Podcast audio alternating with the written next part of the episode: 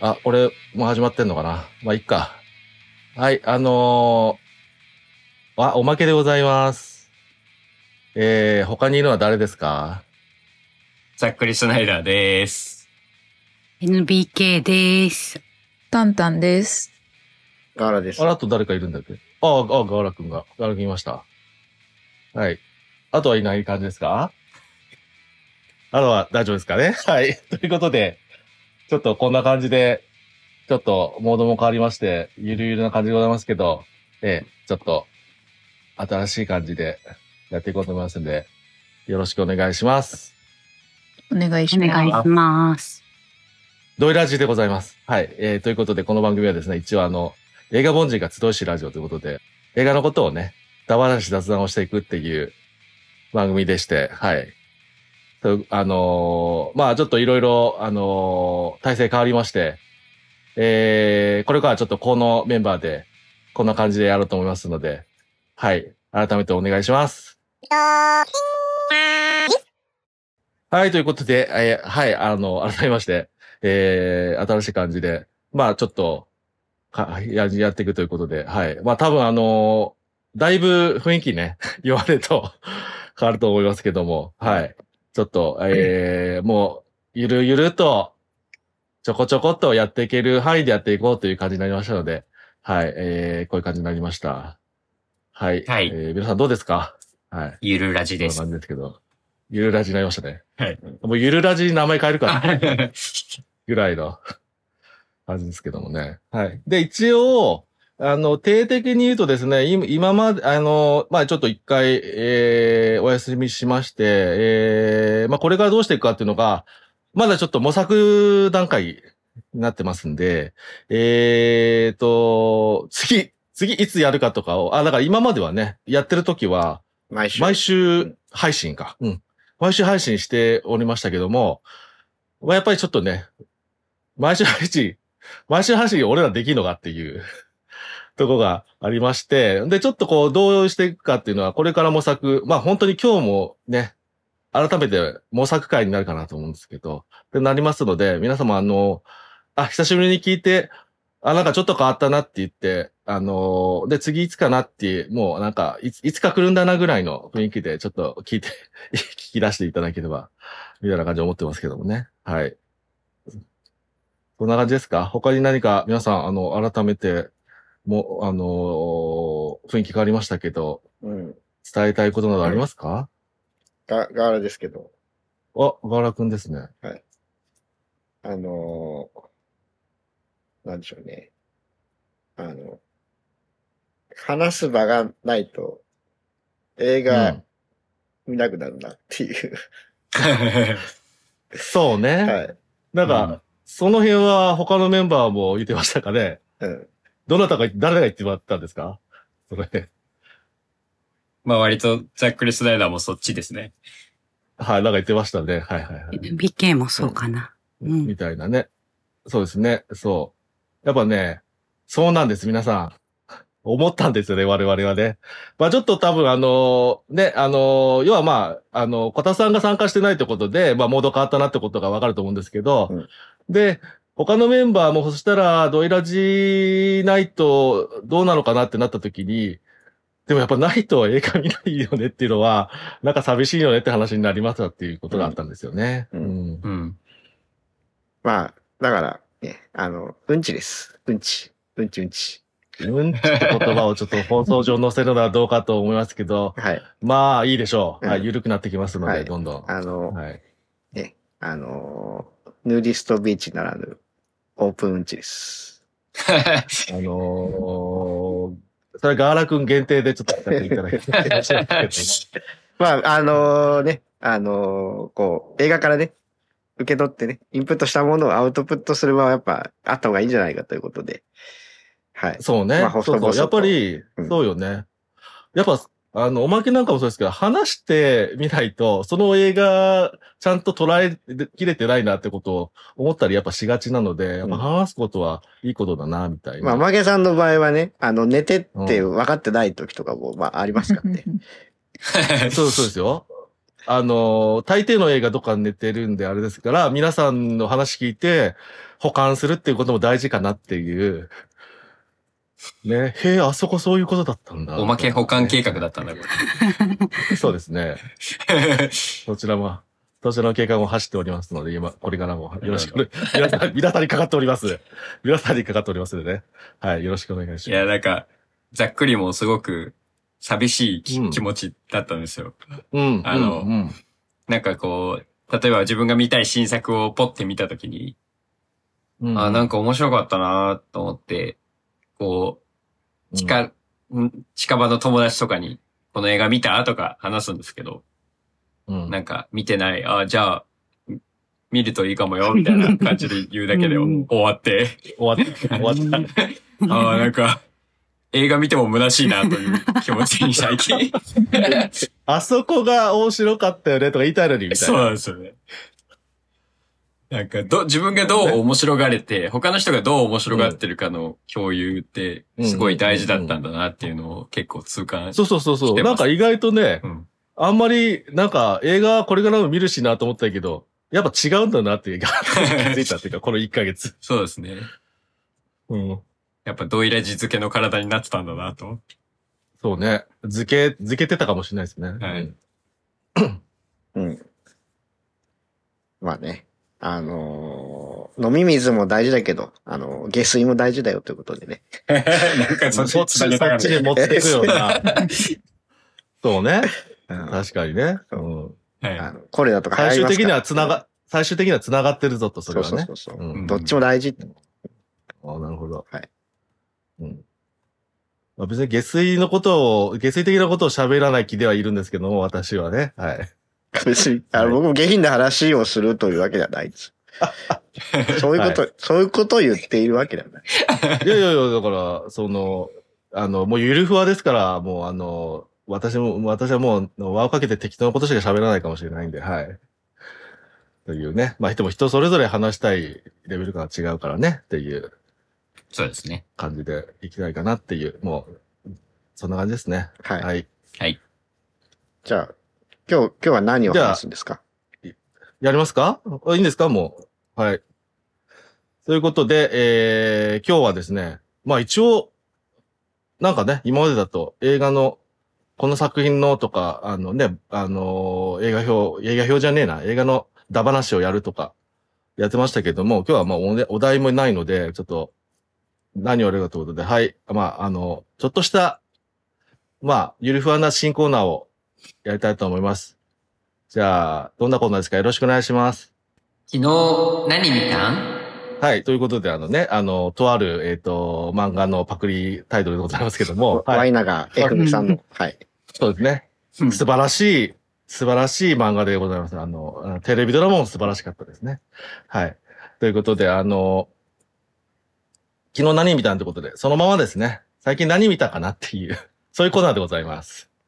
はい。ということで、あの、まあ、メンバーみんながね、あの、共通してお題とかもなかったんで、何を見たっていうのは、一本喋るとかは、まあ、できないけど、まあ、みんな意外と何見たかなっていうのを、こう、それぞれね、あの、聞くだけでも意外と楽しいなっていう感じもあります。まあ、大体なんかあの、お我々が収録始める前のダ話とかそういうことややりがちだしね、みたいなうんこともあって、あ、いあここれそのままコーナーすればいいんじゃんみたいなうんとこもあったので、うんはい。最近なんか見た、あの映画をちょっと、こう、それぞれ、あの、話してみようかなっていう感じで。はいはい。ということで、最初誰が行くかということで行くと、ざっくりスナイダーさん、何見たんですか？よろしくお願いします。はい。ざっくりスナイダーですね。あのーつい最近、あの、キングダム、宿命の炎を見まして。おおお、まあ、キングダムシリーズで言うと3作目になるんですけど、うん。あのー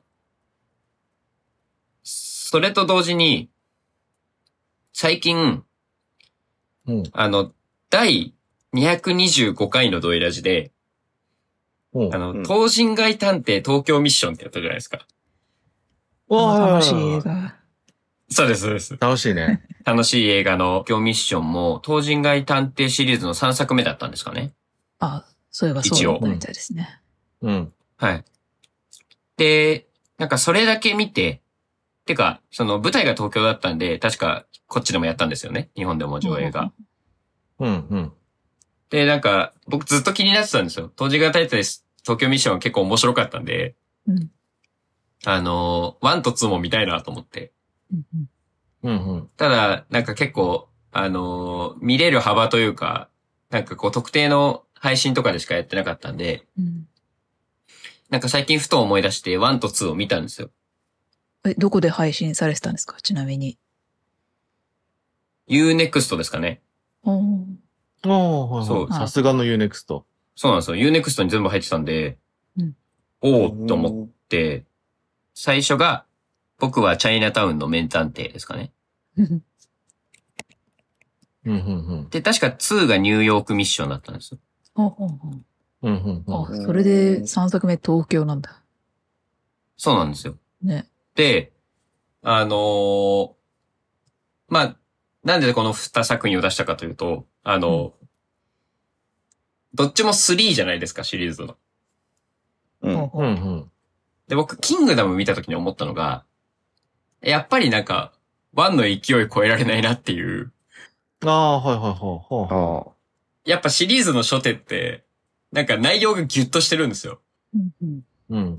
なんかこう、結構、なんて言うんだろうな。あの、げんまあ、元々原作があるので、うん長い原作の何巻分を、こう、ギュッと詰めなきゃいけないじゃないですか。2時間の映画に。うんうんうん。だから、なんかその詰め込み方がとても上手くて、キングダムの1は。うん、うん。あれはなんかすごく気持ちよく見れたんですけど、なんか僕がそのキングダム3を見た時の印象が、なんかその、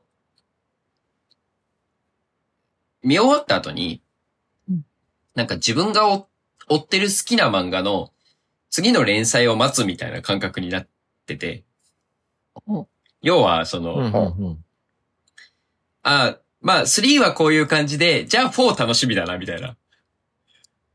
その、自作自作にこう期待を込めてしまうみたいな感じだったんですよ。これはいい意味でも悪い意味でも。キングダムは、うん。やっぱ原作が未だにまだ続いてる、すごく長い連載の漫画なんで、その、何、何巻分の3の部分をこうやって、で、その次の何巻分をか4でこうまたギュッとするわけじゃないですか。うんまあだからね、たうん単行本とか、あとは、まあえ映像で言うとあの、ドラマのシーズンが終わったみたいな感じかな。そうですね。そう。うんなんか、あ、でも今回ちょっとね、あの、おまけを見てるんですけど、またちょっと違うんだね、そこともね。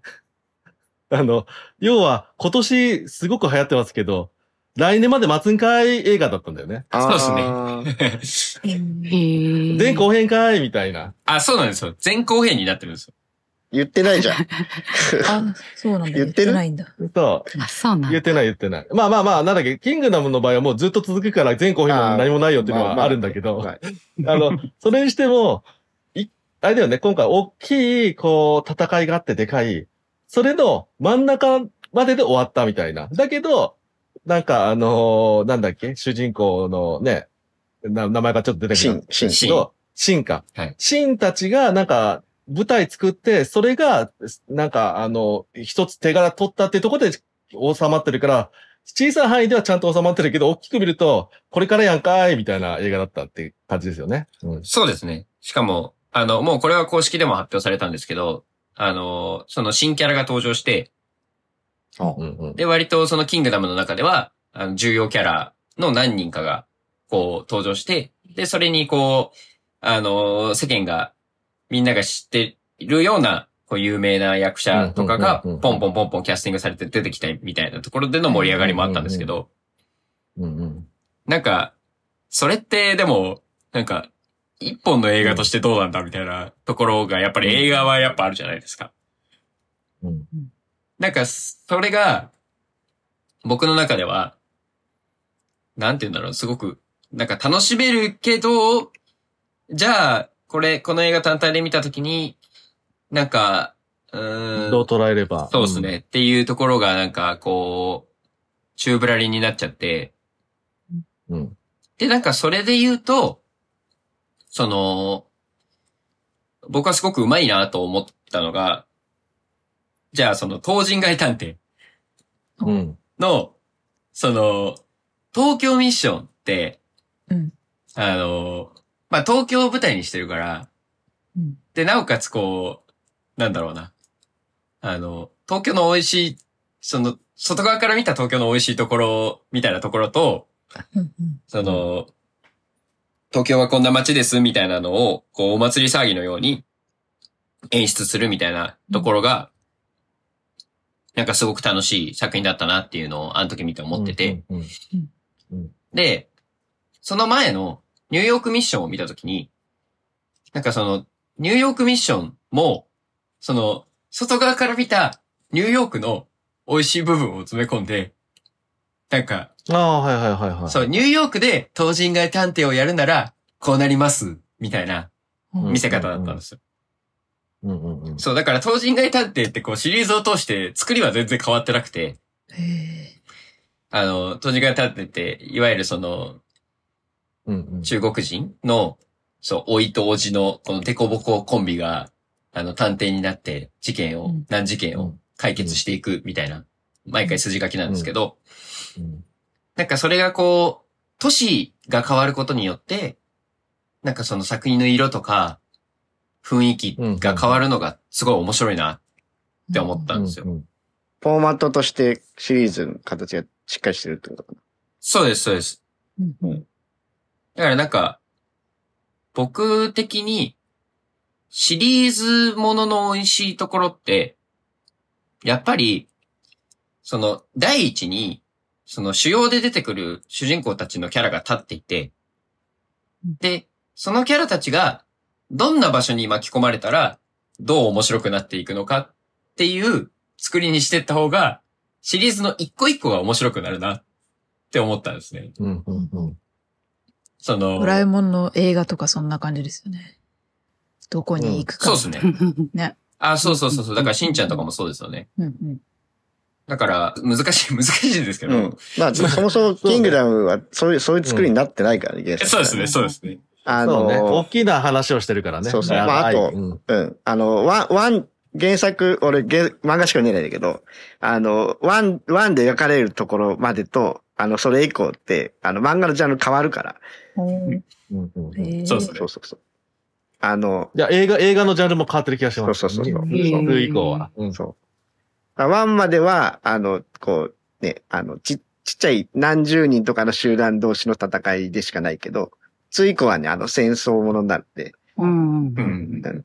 うん、そう戦争の中で、その、主人公たちがどう活躍していくかっていう話になるので、あの、うんまあ、作り、同じような、こう、シリーズとしてくくりが作れないっていうところはあるよ。そうね。うんうんうん。だから、ワンは、あの、この2時間サイズの、この流れで最後の敵とかも設定しやすくて収まりがいいんだけど、そっから先は、もう、あの、中国統一をどんどんやっていくぞの中の、一個一個の大きな対戦を、一個一個見せていくみたいになっていくから、そうですね。うん。そうなんだよね。そう。ん中国統一したこと、誰もない時代だから、しかもね。うんそうですね。始皇帝の話ですからね。うんそっか。はい。そうぼ勃興につながる話ですね。うんだからなんか、そういうことなんだね。うん。はい、面白いなと思いました。シリーズものでうんうも、んそういう、なんか、うんうん。ファンが次回を期待して楽しめるような、そのシリーズものと、もう、もともと中にいる人たちが面白くて、それがこう、先に、い先々に行くシリーズものの面白さ。まあ、どっちも面白いなとは僕は思ってはいるんですけどうん、なんかう、ん映画として見たときに、あ、なんか、東人街探偵みたいな、まあ、いわゆる、まあ、うんうんすごく長い歴史がある、そのシリーズのやり方だとは思うんですけど、しんちゃんとかドラえもんもそうなんで、うんそのやり方が、なんか、映画として面白いなって感じたなって最近思いました。うんうん。はい。まあだからそれぞれ、まあもう、そうね。だから、当時型っていうのが、要は昔ながらの一本一本作っていくって感じで、やっぱり、そうよね。あの、映画とかももう、あの、トリロジーで、あの、三部作とかじゃなく、それ以上の長くなっても続けてるよっていうフォーマットがもうできすぎちゃったんで、ハリーポッターとかもそうだし。はい。ね、もう、そういうね、あのーそういうものも映画としては当たり前にはなってきてるから、二つで、そういう方向はあるよねっていうやだやだ。感じになっちゃいますね。やだやだ。そ要はもうそれってもうドラ、なんかドラマじゃん、ドラマシリーズと変わらんじゃんみたいなもんなっていくし、みたいなね。そうですね。ね。はい。はい。こんな感じかな。はい。はい、えっ、と、私、えーおまけですね。えー最近、まあちょっとこの、まず単体の話ではなくてですね、あの、私、この、今年、何月ぐらい？か、ちょっと忘れましたけど、つい最近、あの、ドイフェイバリットシングスってあの、ね、自分の興味あることとか好きなやつを、あの、映画関係なく紹介するっていうコーナーありますけども、あの、えっ、と、第311回か。最近ですけども、あの、おまけ的エアジョーダンで好きなやつって話したんですよ。皆さん覚えてます？な、なんとなく。はい。なんとなくでいいんですよ。興味あるかないかあれだからね。要はエアジョーダンの話したんですけど、で、その中でね、3つね、好き、あのー特に好きなエアジョーダン3つを紹介したんですけど、あの、その中で、えっと、エアジョーダン6っていうやつを紹介しまして、えーどういう感じかだったかというと、あのーまあ、あの、えっ、と、ジョーダンさんが、あの、在籍しているシカゴブルーズが、それをき、あの、履いている年に、あの、優勝したとか、そういう記念的なやつで、あとあの、映画的なトピックスとして、なんだっけ、えっ、と、えーバットマンリターンズ、あの、昔のね、あのーペンギンとかでティムバー、そう、ペンギンとか出てるティム・バートン監督、マイケル・キートン主演のこの、なバットマン、あの、リターンズの時のバットマンスーツのブーツにも、採あの、なんだろう、あの、そのまま採用っていうか、あの、生かされて採用されたっていうモデルがあったという話をちょっとしたんですけども。最近ね、そう、したんですよ。うんちゃんと聞いてくださいね。あのリスナーの人はちゃんと、あ、あれだって思ってくれてます。はい。はい。で、あのー最近ね、この1ヶ月ぐらいでね、2本の映画でね、そのエアジョーダン6を見たんですよ。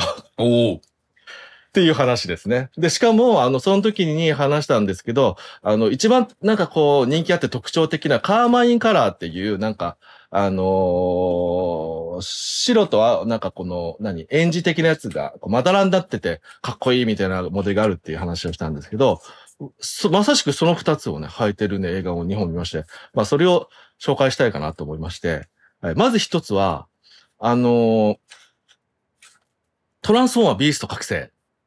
うん。今やってますかね。うん、トランスフォーマーの新作で、あのーまあ、マイケル・ベイじゃなくてね、あのーあの、監督さん借りましたけどってところで、それのね、主人公がね、履いてまして、はい。ほんで、最初はね、全然わかんなかったんだけど、あのー後半のとあるシーンで、大写しになるんですよ。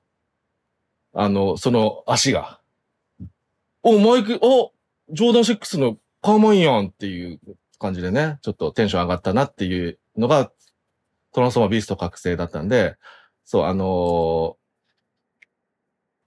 マイケル・ジョーダンを象徴させるあれなんですか？ジョーダンの足の大写しを出したってことは、なんか、何かをそ象徴するシーン、カットだったんですか？ーえっ、とね、えっ、と、それをだけを象徴したいんではなくって、大写しになる、あの、か体の、あの、ある、いろんな部分が大写しになるカットが繋ぐとこがあって、そこで足の部分になった時にそれが映ったあー感じだったそういうことかんですけど、そうそうそうそうで、ちなみにね、えっ、と、トランスフォーマービスト覚醒は、えっ、と、1990、90何年か。まあだから舞台がちょっとふ昔なんですよね。うんあ。なので、そうそうそうそう。あの、まあ、ジョーダン6が出た年ではなさそうだけど、あもうそ、あの、その辺の時に買って履いてたんだなって雰囲気の感じでしたね。はい。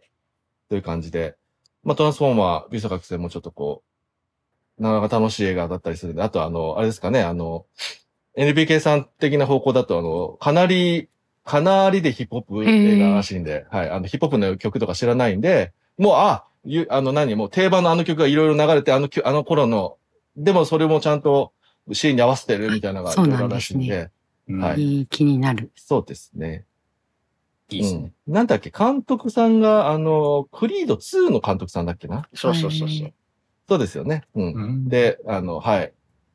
そういう部分もありますね。まあ気になったらね、よかったら見てもらうと、あの、見て、あの、そのエアジョーダン、あの、観点でもちょっとチェックしてもらえるといいなと思いました。はい。で、あとね、もう一個見たんですよ。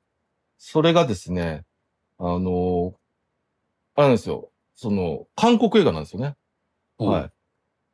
うんうん。で、韓国映画のね、あの、明日の少女っていう、えーはい、えっ、と、映画がありまして、こちらでね、えーちょっと映ってまして、で、ちなみにね、こちらはね、あの、監督さんが、えっ、とね、チョン・ジュリさんっていう監督さんで、あの、これも私が昔、結構昔になっちゃったのかな？えー、何回これ？えー、ドイラジ128回の私がドイ Favorite Things でやりました、あの、監督作より好き、イチャンドン制作の映画っていうのをやったんですね。イチャンドンさんって監督で、今ちょっと、あの、レトロスペクティブ上映を日本で、あのーやってたりしてますけど、ちょうどね。うん。あの、そのイチャンドン監督の、まあ、巨匠ですけどね、えっ、と、プロデュースサイド、制作サイドの、あの、映画を3本紹介したんですけど、それも、それも、その3本とも素晴らしい映画だったんで、はいその中での、あの、これ、今回のタイトルに似てるのはそっちに寄せたのかなと思うけど、私の少女という映画がありまして、あの、ペドゥナさんが主演でね、あとは、あの、もう一人、キム・セロンさんっていうね、あの、ア女子とかで、えー、子役で出てたかなっていうか、おあの、女の子だったんですけど、もう大きくななりましたけどもね。その二人の映画を紹介したんですけど、その監督さんの新作ということで、はい、あの、明日の少女というやつがやりまして、まあ、これ自体はね、なかなか、あの、た、大変なんかちょっとこう、心がちょっと、なんか沈むような、えぐられるような、あの、映画で、あの、なんか実際に、にえー2017年に韓国で起きた、あの事件がモチーフで、あの要は、なんだろう、あのなんだ、多分あれかな？なんか、まあ日本とかでいう商業高校とか工業高校みたいな、まあそういうあの、なんていうの？あの実社会でね、あの、お仕事する前提の高校あるじゃないですか。はいそういう。うん進学とかよりも。うんうん。そういう高校で、あのー現場実習みたいなね、感じで、あの会社に、えっと、自習で行くっていうやいうのがあるんだけど、まあ、現場実習とか言っときながら、実際は、あの安い、あの賃金で、ひどい労働環境の中で、働かせるみたいな、あの、のが実態としてあるっぽいんですよ、韓国の中で。で、そういう、それで、なんかちょっと、あのなんだろう、あのいろいろ、こう、なんだろう、あの自殺とかしちゃって問題になったような事件があったりしたそうで、それをこう、まあ、あの、モチーフにして、っていう、まあ、だからなんかなかなかね、結構きついと。で、コールセンターなんですよ、しかも。派遣され、派遣っていうか実習先で行くところは。だからやっぱコールセンターでそのお客さんのね、クレームとか、そういうのを聞きす、聞きまくりながらも、でも成績を上げなきゃいけないみたいな上から、上から怒られ、客から怒られ。そうそうそう、すげえ怒られみたいな。そう。そういう映画なんですよね。ほんでなんか最初にいたなんかそこのチームっていうか部屋をね、何十人いる部屋をまとめてる、あのーチーム長の人は、まだ優し、まだつか優しかったっていうか、ちゃんと目線で、こっちの目線も持って、あのやってくれたんだけど、逆にその人が亡くなっちゃって、もうちょっと大変な、なんか、あの、状況になるっていう感じなんですけど、まあそういう中で、えーっと、どういう、あの、どういうことを描くかとか、まあなんか、結構社会派なドラマで、しかもこの、あの、映画、あの、それ、それがあったからっていうのもあるんですけど、まあその前からもあったらしいんですけど、あの、これ、あの、タイトルが私の、あ、間違え、ごめんなさい。えっと、明日の少女？っていうタイトルなんですけど、えっと、現代が、ネクストソフィっていう、えー、タイトルで、ソフィっていうのが、あの、その、高校生の、あの子の名前なんですけど、えっ、と、そういうつ、あなんか、これからのソフィ、次のソフィみたいな、あの、タイトルなんですね。で、まあ、あの、映画どうなるかはちょっと内容に関わってくるのであれなんですけども、あの、これがあった、あの、この映画を公開したから、そういう労働問題に対して、えっ、と、いろいろね、えっ、と、国の中でも変えていかなきゃっていう声があったんだけど、この映画をききあの公開したから、あのーその次のソフィ、えっ、と、なんだ、あのー法案みたいな感じで、あの、こういうところをちゃんと国としてやっていこうっていう、あの、えっ、と、動きにまで繋がった映画だったりするということで、やっぱり韓国映画、あの、昔もね、そう、あの、トガニ法っていう、あの、トガニって映画があって、それもちょっとね、ひ結構きつい映画なんですけども、うん。あのーそう、あの、なんだ、あれはなんか児童養護施設だったっけ？ちょっとすいません。詳しく忘れましたけど、かなんかの中で、そういう、あの、あの、小さな子たちへの虐待があったっていうところに対しての目線の映画だったりするんですけど、そうそう、そういうような感じで、またもや、トガニ法に続き、そうい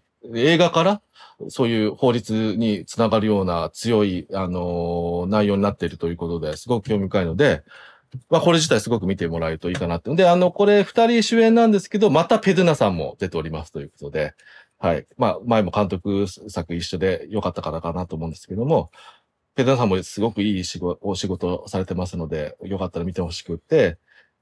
で、えっと、エアジョーダンに戻ってきますけど、まあ、そんな映画の中で、あの、エアジョーダンが6のカーマインカラーが出てきました。ということで、あのね、まあ、これはあまり、そんな、あの、大きな意味のあるところじゃないんですけど、あのーその、あの、ソヒさんっていう、あの、女の子が、ダンスが好きで、街の、なんかその、ダンススクールじゃないか。だから、あの、みんなで集まってダンスするっていう、あの、スタジオがあって、そこに通ってたりとかして、で、そこに中に、で、結構、あの、他の人は、もうなんか、あの、おばちゃんとか、そういう人たちが、でもまあこう、なんか、あの、K-POP 的なダンス、みんなで何人かでやるみたいなやってるんですけど、その中の一人に履いてる人がいたっていう、まあ、ただそれだけなんですけどね。は。はいあ、でも、同じ月に、同じ靴を2回も見たっていうのはなかなかなかったのでね、ちょっと嬉しかったですというお話でございました。ありがとうございます。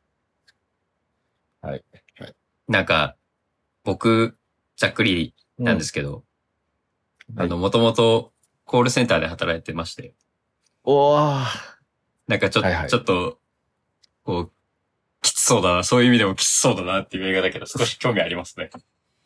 そうね。うん。はい。きつ、きついんですよね。やっぱり、その、うん、うん。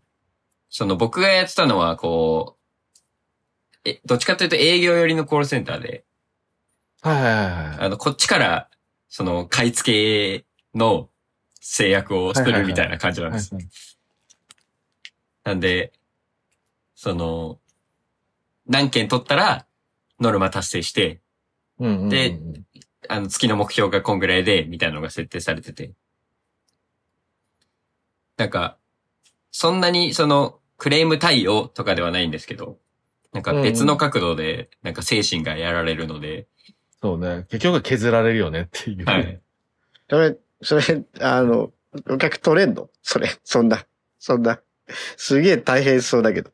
いやー、あの結構グレーというか、なんか、と、取れるんで、僕は結構取ってた方なんですけど、おうおうでもなんか、それもなんかこう、どっちかというと押し売りぐらいの感じで、ああ。うんうんうんうん。やっぱそんぐらい勢い強くいかないと、取れない商材だったんで、だんだんだんだんなんか面ブレしてきて、そうね。はい。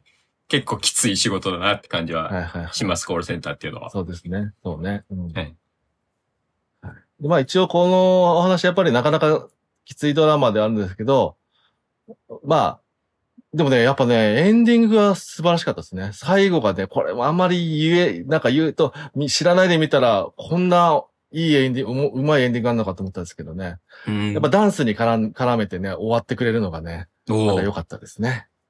うん。なるほど。はい。という感じでございました。ということで、はい、おまけのやつでした。じゃあ次行きますか。はいはい。はい。じゃあ次、えっと、NPK さんかな。はい。よろしくお願いします。は。い。NBK です。あの、NBK 先月、サマソニに行ってきたんですけど、おーおーあ、はいいいですね。日曜日だけ参加するのに、あの、土曜日から泊まって2泊3日で行ってきたんですけど、えっ、と、うんそうですね。ちょっと遠いからね。と遠いから、うんホテルに泊まって、前乗りしてみたいな感じで。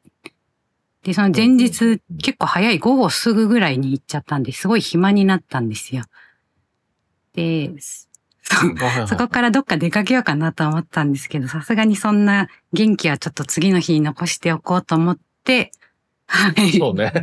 体力勝負のとこありましたからね。熱中症も怖いし、ちょっとおとなしくしておこうと思って、ホテルでちょっとアマプラで映画を見たんですけど、あ、はいはいはい。それが、はいはい赤と白のロイヤルブルーという映画なんですけど、ああ、はいはい。アマプラオリジナルの新作だ。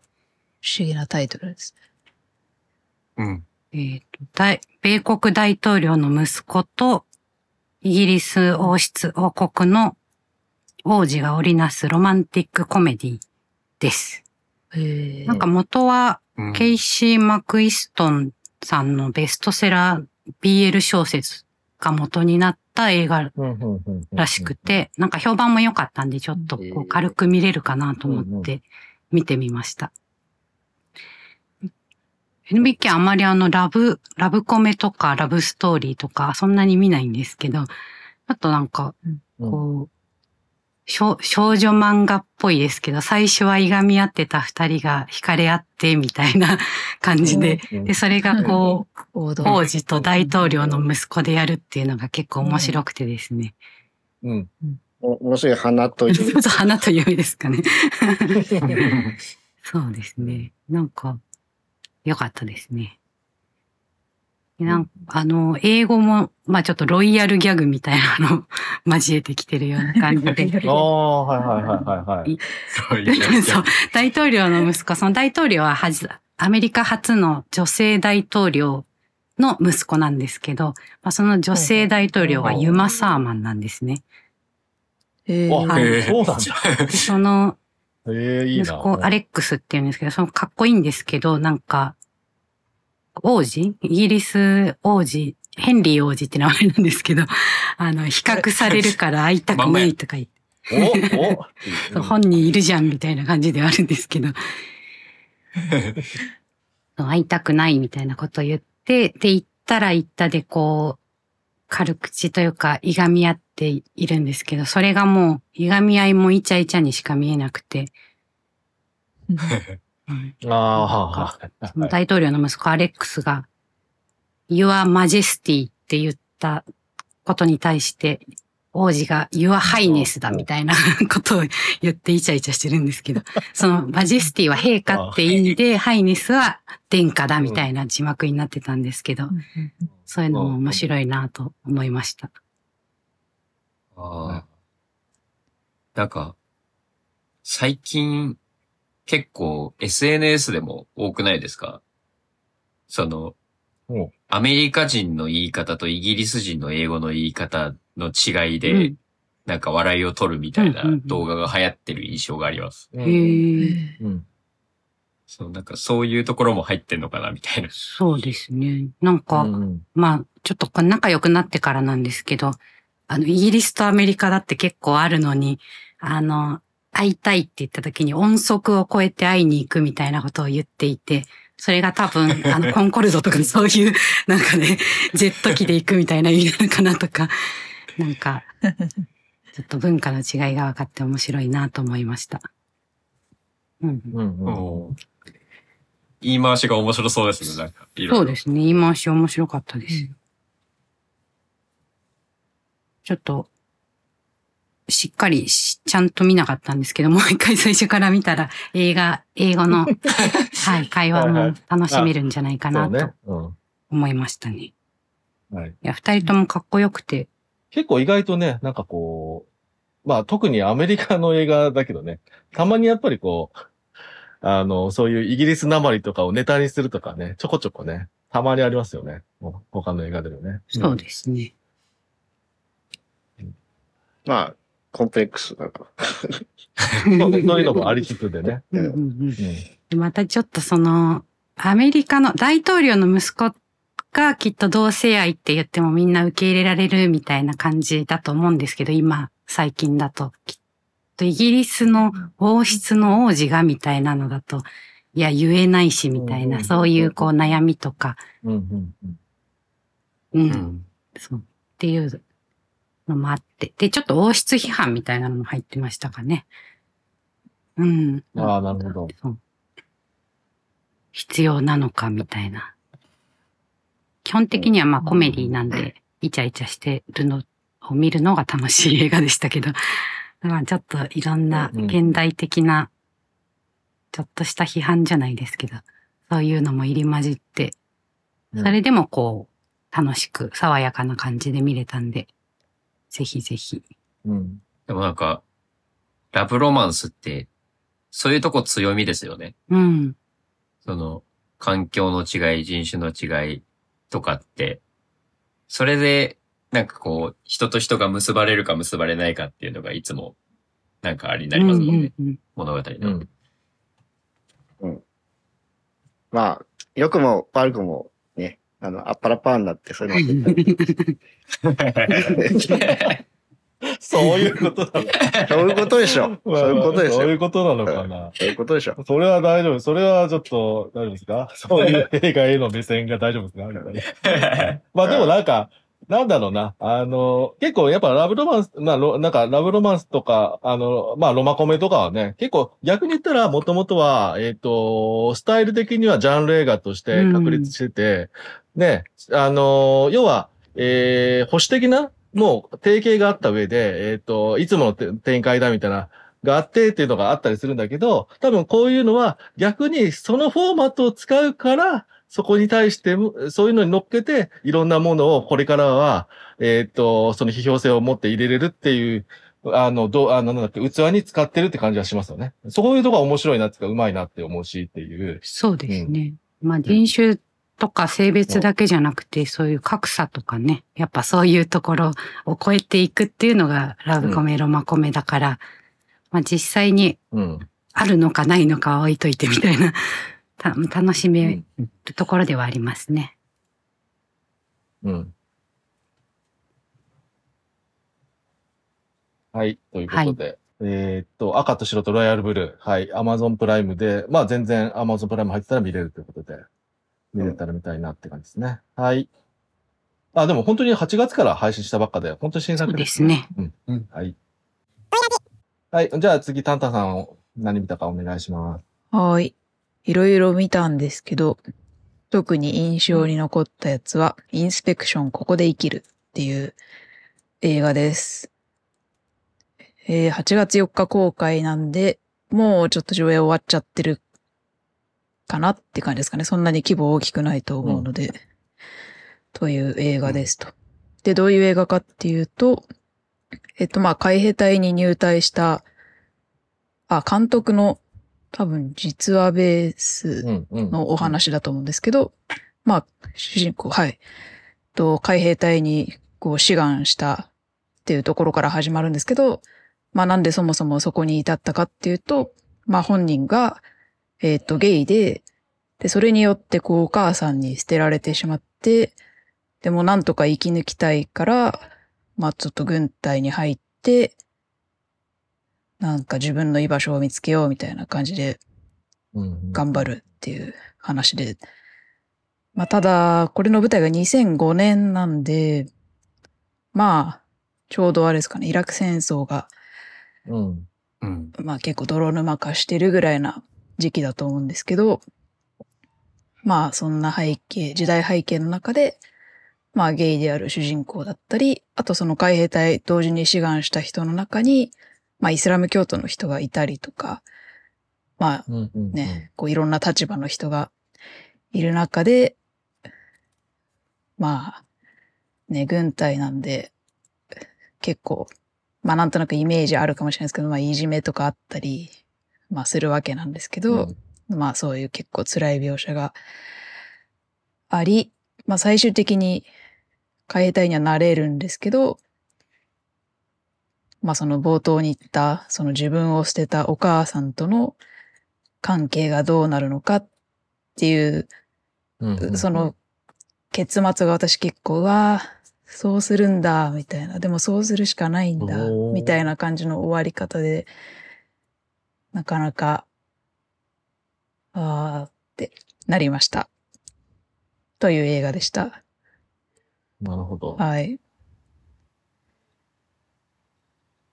しかもこれあれなんですよね。配給が A24 か。あ、制作自体かか。うへーんわかんないけど。うん。だったりするっていうね。うんうんこういうのを撮ってますよっていう A24 も。音楽がと、はい。アニマルコレクティブなんですね。あ、そう、そうらしいんですよ。そうなんだ。え、見たい。。それでだ、だから、まあね、あの、ちょっと、あ、改めて興味湧いたなっていう感じは思ってね。そう、あの、アルマリコレクティっていう、あの、バンドがね、サイケロックなバンドがあって、それをやってるってことでね。う。うんんうんき気になってはいたんですけど、この映画自体。うん。うん。ううんん。そう、そうね予告は結構見てたんですけどね。うん。まだ、なんかね、時間は限られるけど、やってるとかやってるかもしれないですね。かもしれないですね。うん。うん。いやいや。で、監督本人のね、あの、経験から作ってるから、あの、そういうね、あの、本当にある問題として、あの、説得力も強そうだし、すごい気にはなってましたね。うん。今、はい監督さんのウィキペディアを見てるんですけど、好はい。うん。きな映画、ロッキー、ダークナイト、おうおおフルメタルジャケット、おうおおザ・ライトスイングとか書いてへえ。おある。なんかそれが全部合体したような映画な感じもするな、さっきいろいろ聞いてるうと。んあの、あの、あと、オールアバウトマイマザーとか書いてる。興味深いですね。もう全部、全部入ってそうな映画な気がするな。うんうん。へえ。長編は初めて。あ、そうみたいですうんうんね。いやそう。あ、そう、あ、しかも、母に捨てられてからホームレスでやってたあそうなんですへえ。うんーで、やっぱり結構。そういうのもなかなうんかね。うんまあ同じような境遇の仲間といたけど、まあ、その人たちは捕まるか死ぬかみたいな、もうその二択しかないから、自分は違う道をなんとか探したい、みたいなところで、うんうんうんそうそう、志願することを選んだ。そうですよね。あなるほどね。あなるほどね。うんそうですね。その環境の中だと本当に悪いことでしか生きていけないってなりそうっすもんね。うんうんまあでもまだ、まだ見れそうかな。なんか見れたら見たいな。ぜひはいぜひ。じゃあ、えー、最後、あ、じゃあこう満を持してですね。ん？あ、もうトリオ、最後。大トリオが、ガワラくんが、はい。はい、締めてくれるということで、お願いします。えー、はい。河原ですけど、最近劇場で見たのは、イノセンツとか、ああはいはいはいはうん。あとは、菊池凛子さん主演の、陽子、なん、なん、なん、なんちゃら百キロの旅っていう。い。はい、ちゃんと調べてくださいね、それは。はいはいはい。はい。あとあの、えっ、と、クライムズ・オブ・ザ・フューチャー。あ。うんはいはいはい。あのー、クロネンバーグクロ監督ネバーグ。のはい。はい。あ、どれもあんまり、あんまりだったなっていう。はい。どれも。どれも。うんあら。クロネバーグのやつはもう、もう、もうね、なんか、最初からこう爆睡してたんで。なんかね、噂に聞くとね、うん結構な人がね、寝てるっぽい感じでね、こう、睡眠を誘うような映画なのかなってすごく思ってでも、るんですけど。時折目を覚ますと、なんかすごい、ものすごいビジュアルのことが起こってるんで、あの、なんはいか、あの、印象はいいんですけど、ものすごくな、なんかしないとそうですね。あと、ルルックもね、やっぱりクロネンバーグ監督だから、ビジュアルは最高だろうからな。すごい、すごい、ですごいし、な、何この機械みたいな。そう骨の機械みたいなのとか、あの、謎、謎の臓器みたいなの映ってて、そうですね。ごい楽しい近未来の話だよね。近未来のね、うんそういう。うん夢みたいになっちゃって。ですけど、なぜか眠い。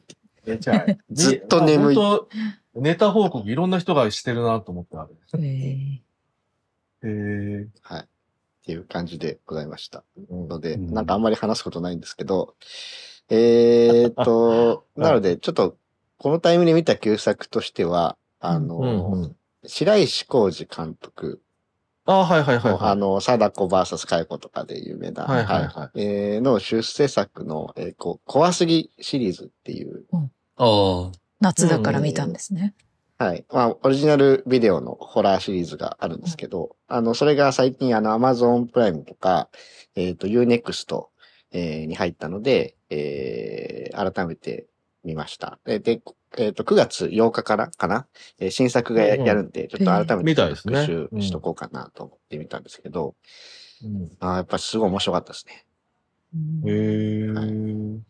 えーまあ、怖すぎシリーズ、うんうん。正式タイトルが、えー戦慄回帰ファイル怖すぎっていうシリーズなんですけど、ほうほうほう。えーって、っていうビデオを作ってる人たちの、まあ一応モキュメンタリー形式なんですよ。えで、それを家でうんうん一人で。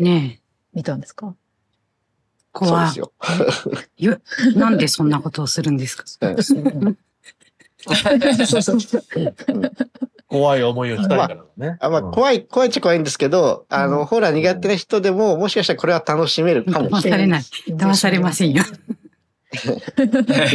あの、まあ、主なそのスタッフとしては、えっ、と、工藤ディレクターっていう男性のちょっと大柄の、あの、ちょっとやからっぽい怖いおじさんと、えっ、と、AD の市川さんっていう、えー女性の若い、あの、AD の方と、あとは、あの、白石浩二監督自身が、えー演じている、えーカメラマン、あのカメラを構えてる人で、あんまり画面には出てこないんですけど、田代っていうカメラマンの3人が、投稿者から送られてきた、あの、会を調査するっていう体で、いろんなところに出かけていくってシリーズなんですけど。ダメですよ、そんなことしたら。だから本当のディレクターでも本当の AD でも本当の、まあカメラマンは撮ってるからカメラマンな、実質になってるけど、はいそういう体のモキュメンタリーってことですよね。そうですね。はい。えー、で、えっ、と、一作、全部で7作あるのかな？えー、全部で、第1シーズンは 7, 7作で、第2シーズンは2作で、劇場版が1本あるんですけど、えーと、うんまあ、一番、面白いのがその第1シリーズかな？はい。で、第1シリーズ最初は、あの、口先女から始まるんですけど、あの、口先女の時は、なんかそんなに、あの、突飛なことは起こんないんですよ。うんうんううんん。あの、口先女が、えー、その、まあ、あの、本当に髪、すごい、あの、ものすごい長い、あの、コート着て、あの、マスクした女の人が、ものすごい速さで追ってくるみたいな、それぐらいなんですよ。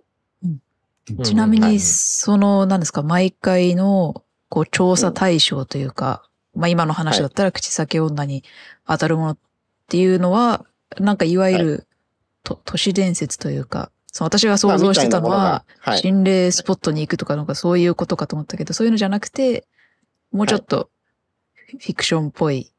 そうですねあの、心霊スポットに行くみたいな回もあるんですけど、基本的にはそういう都市伝説的なものが多いですね。なるほどはい。あ、でまあそうだね。なんか、ちょっと見てるんですけど、人食いカッパとかトイレの花子さんとか、そうそうそういう女性会のお岩さんとか書いてあるから、うんそっち系なんだね。なるほど。はいそうですね。はい。なので、まあ最初は口先女で、まあものすごい速さで走ってくるみたいなぐらいなんですけど、怖いけど。えっと、まあその、工藤ディレクターがその、投稿者にこう、暴力で脅したりとか、あの、キャラクターがめちゃくちゃで、あの、そこで結構面白く惹かれていくっていう感じなんですね。ただ、あの、うん工藤ディレクターも、なんかこう、あの、子供の頃、あの、親が殺されてるみたいな、ちょっと悲しいエピソードを語ったりとかして、ただ暴力的なだけでは済まないというか、なんかそういう過去があったからこそこういう、あの、なんだ、ホラーの、あの、面白い番組を作ることにこう、のめり込んでるみたいな感じのキャラクターで、そこはちょっと面白かったりするんですけど、はい。うんあの、第3弾のカップあたりからちょっと様子がおかしくなってくるんですよ。ほう。様子がおかしいとは。うん。あの、まあ、カッパが、カッパが出てくるんですけど、うんあ、出てくるんだ。うん。カッパが出てくるんですけど、うんまあちゃんとそれ、あの、着ぐるみとか作ってやってるんですけど、ほあの、カッパとね、えー、カッパにその、調査を進めていく中で、あの、カッパに奥さんと娘を連れてかれたみたいな男が出てくるんですよ。うほほうほうほう。で、うんえっ、と、そいつと一緒にカッパを捕まえようぜって話になるんですけど、その男がね、あの、そのカッパを捕まえるために、あの、陰陽師に弟子入りしたとか言い始める。ほうほうで俺は陰陽道の力を手に入れたんだとか言い始めるんですよ。なほう。そう。それでカッパを捕まえるために、こう結界を作るぞみたいな感う。じで。結構、う。うん。うん。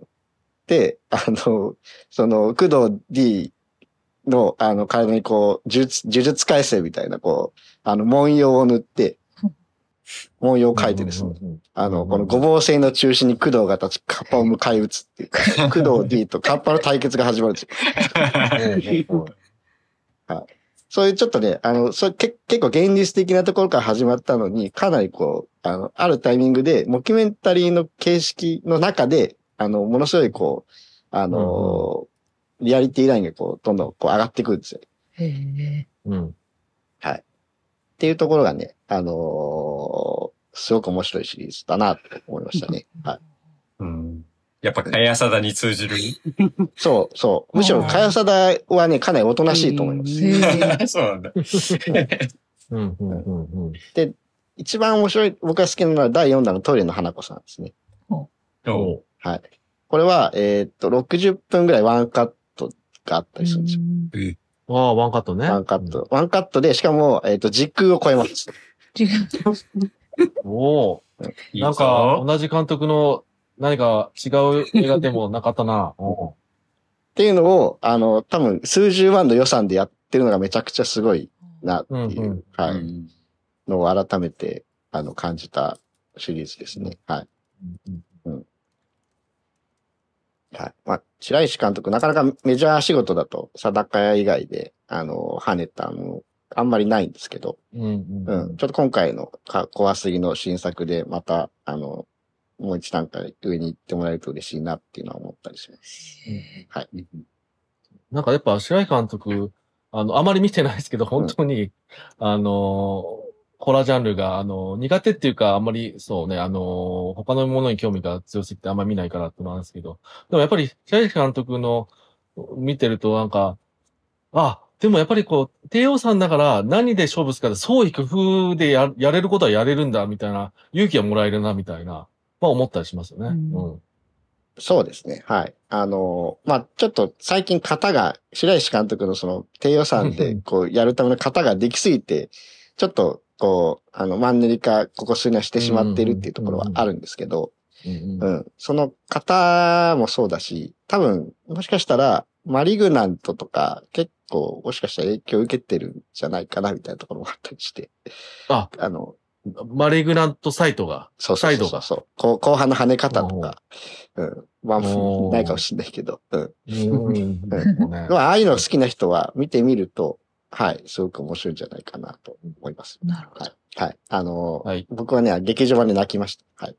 へえ、え？お？泣いた。泣いた。怖すぎて泣いちゃう。怖すぎて。いやいやいやいや、あ、こんな、こんな、え、あ、こんな、こんな、はちょっと、ネタバレになるとあんまり言えないですけど、はい。うんあの、うん。結構汚いシュタインズゲートとか言われたりします。はい。汚い、へ汚いおっさんのシュシュタインズゲートみたいな話は言われたりします。はい。あ、まあいろいろあるんだね、そういう。ええー